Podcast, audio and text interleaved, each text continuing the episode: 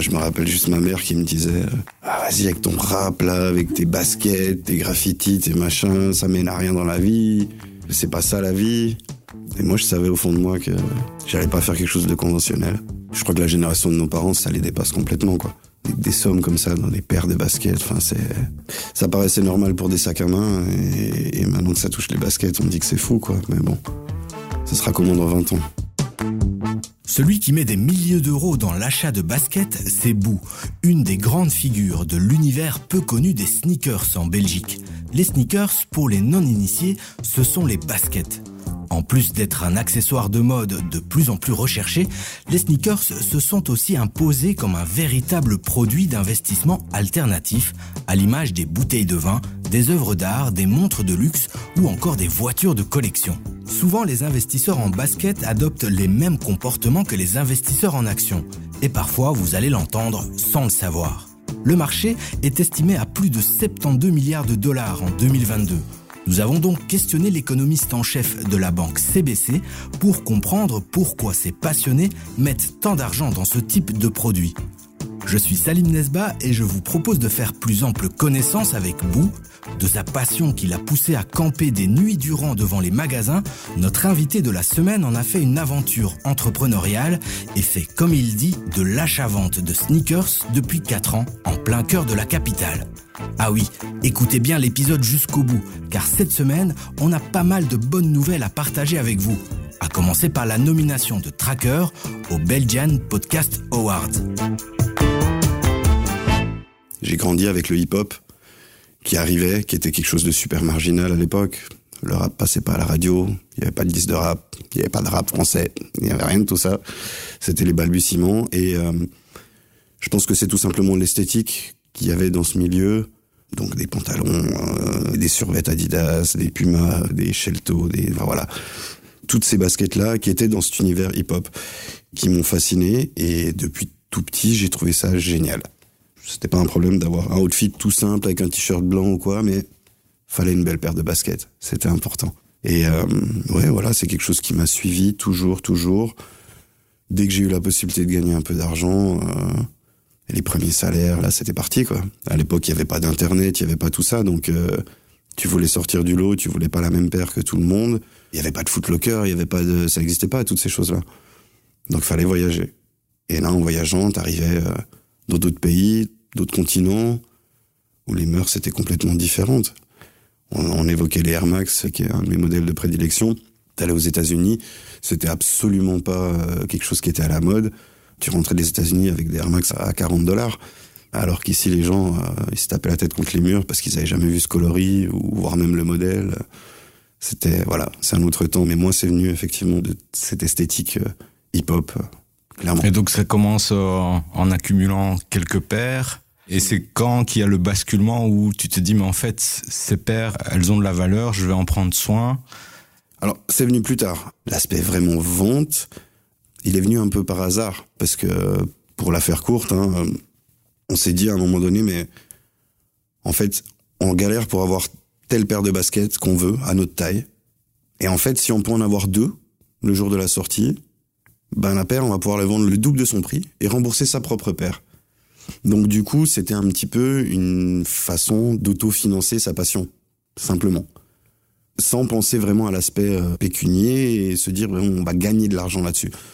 Et puis, euh, il y a eu certains game changers dans la sneakers, avec euh, notamment l'arrivée des Yeezy de Kanye West euh, avec Adidas, par exemple, qui fonctionnaient sur des éditions très limitées, dans un, deux magasins par pays. Voilà, il y avait une notion vraiment limitée.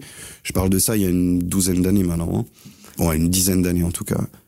Et à ce moment-là, là, on a vu que sur un modèle, une paire de chaussures, tu pouvais faire du plus 700, plus 800 plus 900, si tu avais la bonne taille, du bon modèle, etc. À ce moment-là. Parce qu'il y avait 12 euh, paires pour la Belgique. Et que pour avoir une de ces 12 paires, ben, il va falloir euh, camper. Camper devant le magasin un jour, deux jours, trois jours, quatre jours. Il y a des camps qui ont duré sept jours. Il y a des gens qui sont restés sept jours devant un magasin pour obtenir une paire de baskets, parce qu'il y en avait une dizaine. Et l'ambiance, elle est bonne devant le magasin ou c'est bagarre euh À l'époque, c'était encore un petit peu marginal, donc euh, ça touchait vraiment des passionnés, même si c'était pour l'argent. Certains, c'était pour eux, hein, mais euh, voilà, quand même, la majorité, c'était pour l'argent. Il y avait quand même une bonne entente, les gens se connaissaient. On va pas se mentir, quand même, la plupart de ces gens, c'est des passionnés à la base. Donc euh, non, ça crée des liens et, et c'est cool. Les tout premiers camps, c'était euh, je veux tel père en telle taille pour moi. Je sais que ça va être très limité. Je sais qu'il y a un seul magasin qui l'aura. Donc je mets toutes les chances de mon côté. Le magasin ouvre à 10 heures. Euh, je serai là à 6 heures du matin. Et puis, tu arrives sur place à 6 heures du matin et tu vois qu'il y a déjà un gars qui est là. Et le gars euh, te voit arriver et il se dit, il y a des gars qui viennent quand même déjà à 6 heures du matin, heureusement que je suis venu à 5 heures. Et du coup, bah, il se passe quoi euh, un mois après, quand la prochaine paire euh, de Air Max que je veux absolument sort? On se dit, bah, si le gars il est venu à 5 heures du matin, on va pas prendre de risques, je vais venir à 4 heures cette fois.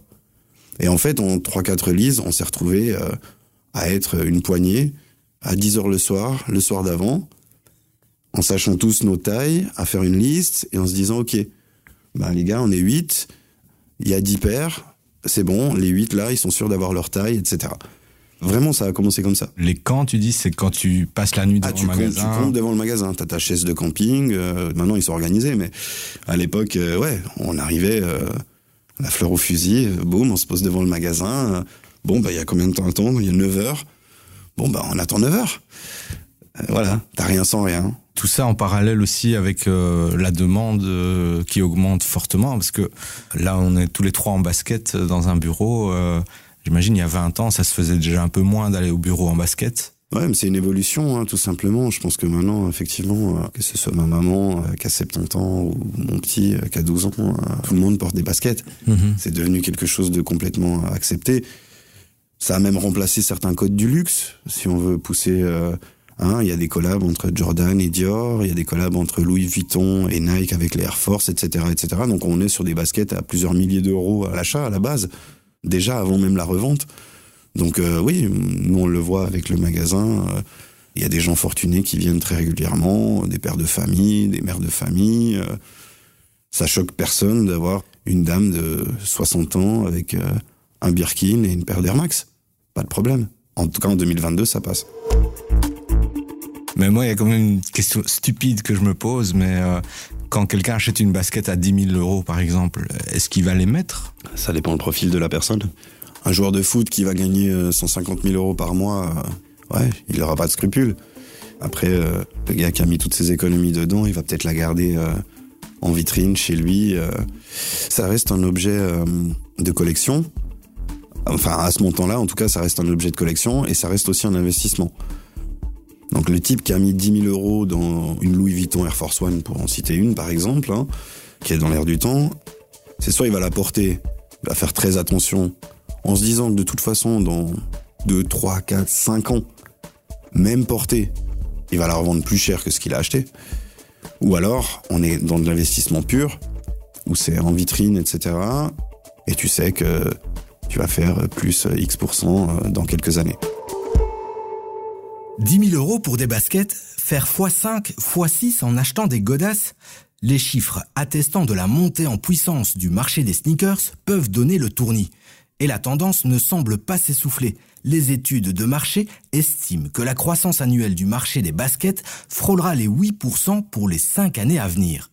Alors, avant d'ouvrir avec vous les boîtes à chaussures de notre invité, nous sommes allés poser quelques questions à Bernard Keppen, l'économiste en chef de la banque CBC. Avec lui, nous avons essayé de comprendre ce qui se passe dans le secteur de la sneakers. On lui a même demandé s'il lui arrivait de se rendre au bureau en basket. Alors, il m'arrive de venir au bureau en basket. Aujourd'hui, je suis en basket d'ailleurs. Concernant les investissements en basket, est-ce qu'on peut parler d'un investissement? Alors, on va peut-être définir ce que c'est un investissement alternatif, parce qu'on est vraiment sur un investissement qu'on pourrait considérer a priori comme alternatif. Un investissement alternatif, c'est un investissement qui n'est pas en action ou en obligation.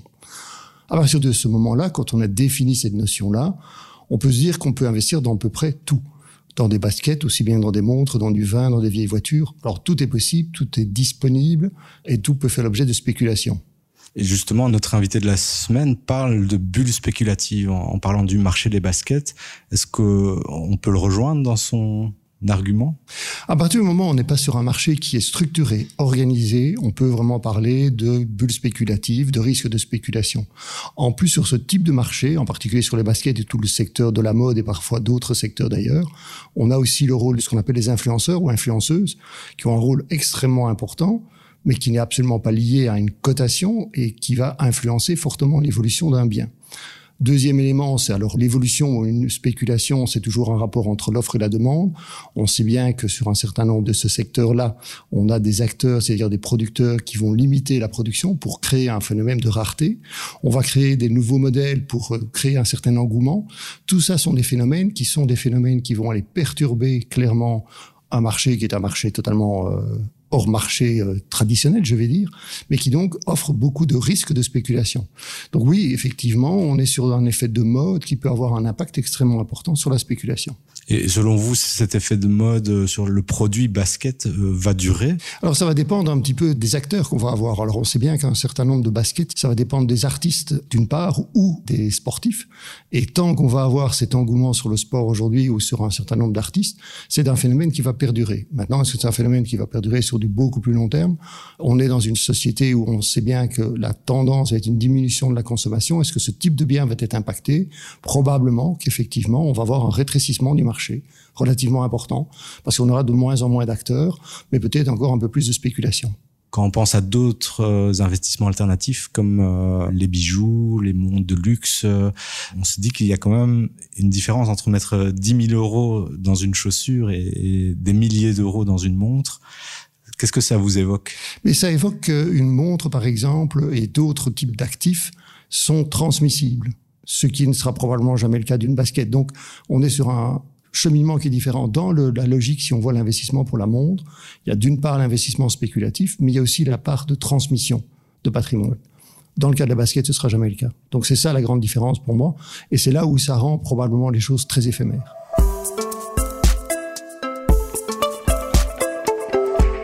Il est temps de passer au scan la collection de boue et voir quelle est sa stratégie d'investissement. Vous allez l'entendre, sa collection s'est affinée au fil du temps car avec l'âge, notre invité de la semaine s'est quelque peu assagi. Alors moi j'ai eu de tout. En général, je porte mes paires. Après, je suis pas dans la recherche de la paire la plus chère, euh, de l'investissement ultime. Euh, c'est pas mon truc. J'ai gardé ce côté passionné personnellement, donc euh, je vais plutôt acheter mes paires à double. En général, j'en porte une parce que l'idée c'est quand même ça. Et la deuxième, je la touche pas. Et des fois, là, je l'ai vu encore ces dernières années. Bah, des fois, je suis tout content d'avoir une nouvelle enfin une paire neuve à remettre des années plus tard, donc super. Puis des fois, je, je sais pas, le colorier est un peu passé dans ma tête, j'en ai moins envie ou peu importe. Et là, je vérifie la cote. Et là, je vois qu'une paire à 120 euros, elle est peut-être passée à 4, 5, 600 euros. Et c'est où qu'on vérifie les cotes? Alors, il existe des sites spécialisés. Il existe notamment un site américain qui s'appelle StockX. C'est une plateforme de vente, de revente, etc. Où, bah, comme pour la bourse, il y a des cours selon les modèles. Il y a les prix de vente selon les tailles, et c'est global, c'est mondial. Et c'est vrai que c'est devenu une bonne référence pour avoir un juste prix sur un modèle. On a tendance à se fixer un petit peu là-dessus. Alors, est-ce que tu sais nous donner un chiffre euh, du nombre de baskets que tu as? J'en ai beaucoup moins avec le temps, parce qu'il y a une chose auquel on ne pense pas, mais les baskets ont aussi une date de péremption. Ben voilà, ça reste du plastique. Euh, la basket tient pas dans le temps. J'ai eu J'en reviens toujours à mes Air Max. J'ai eu à peu près toutes les paires de Air Max euh, en Air Max 1 possibles. Je les ai collectionnées. J'ai adoré ça. J'ai eu peut-être euh, jusqu'à pas loin de 150, 180 euh, paires de Air Max One différentes. Donc ça c'est que pour ton modèle. Mon modèle de prédilection. Maintenant, je pense qu'il doit m'en rester 25 paires. Dans le lot, il y a certaines paires qui sont très recherchées, qui sont rares, etc. Mais la grosse majorité a été vendue au fil des années. Après, voilà aussi, avec l'âge, on a d'autres priorités aussi. Et donc, ta collection actuelle, euh, c'est... C'est entre, 50, entre 50 et 100, hein, c'est super raisonnable. Ah, ça enfin, va. super raisonnable. Pour un sneakerhead, c'est super raisonnable. Il faut quand même une pièce ou une armoire pour déjà les stocker. Ouais, j'ai une espèce de mezzanine chez moi euh, qui a été euh, colonisée par les baskets. Dans ton portefeuille donc de, de, chaussures, dans ta collection de baskets, laquelle est la plus ancienne? Quelle était la dernière qui a été rajoutée Ouais, je pense que c'est des Air Max. Alors, plutôt que la plus ancienne, peut-être une des plus rares, ou en tout cas une de celles que je préfère, euh, c'est la Air Max One Para, la Cherrywood, la Burgundy. Elle a plein de noms. C'est une paire qui est sortie à, je sais plus, à peu près 200 exemplaires euh, en 2000, euh, je crois 2009 et qui est sorti uniquement en collaboration avec un magasin et un artiste plutôt euh, hollandais, Piet Para. Donc elle a plus de 10 ans, quoi, entre 10 et 15 ans. Oui, facilement. Et euh, si on se fie euh, à l'heure actuelle à StockX, pour la majorité, on est dans du 8000 euros la paire. Après, c'est subjectif. Quand on me demande la valeur d'une paire de chaussures, c'est que bah, la valeur, c'est le prix que tu es prêt à payer pour la paire de chaussures. Voilà, je sais que c'est une paire, en tout cas pour ceux qui collectionnent les Air Max, c'est un Graal, c'est une des paires les plus euh, recherchées. Du coup, ta collection, c'est quand même, euh, on va dire, euh, on est au-dessus du 100 000 euros de collection, facilement. Encore une fois, c'est subjectif. T'as pas une comptabilité précise Non, non, non. Et je pense pas à 100 000 euros, non. Non, clairement pas. Mais tu mets un antivol chez toi Non, je dis pas où j'habite.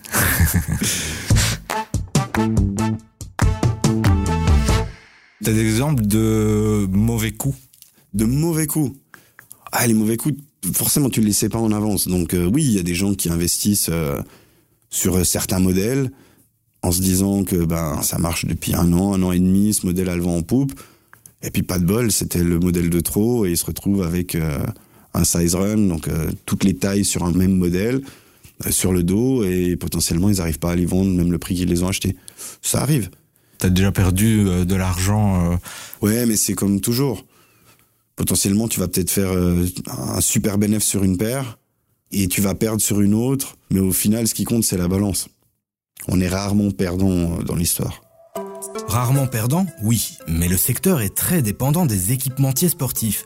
Les deux plus gros poissons, Nike et Adidas, concentrent plus de 42% des ventes, avec une large avance pour la marque à la virgule et les chausseurs n'hésitent pas à cultiver la rareté pour faire monter les prix.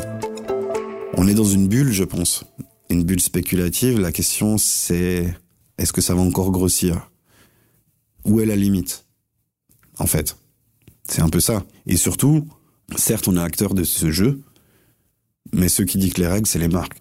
Si demain, les marques euh, comme Nike, par exemple, ils décident de fournir aucun magasin et de tout passer via leur application, et de mettre des informaticiens de ouf euh, pour parer tous les bots et tout ce qui peut se faire. Euh, comment vont évoluer les choses Donc on est clairement euh, tributaire des marques. Il n'y a plus rien de comparable avec l'époque où nous on a commencé. On est vraiment dans quelque chose, c'est mercantile. Je pense même qu'il y a des gens qui commencent aujourd'hui et qui vont acheter 150 paires de Jordan juste sur une release. Et peut-être qu'il y a six mois, ils n'avaient jamais entendu parler d'une paire de baskets.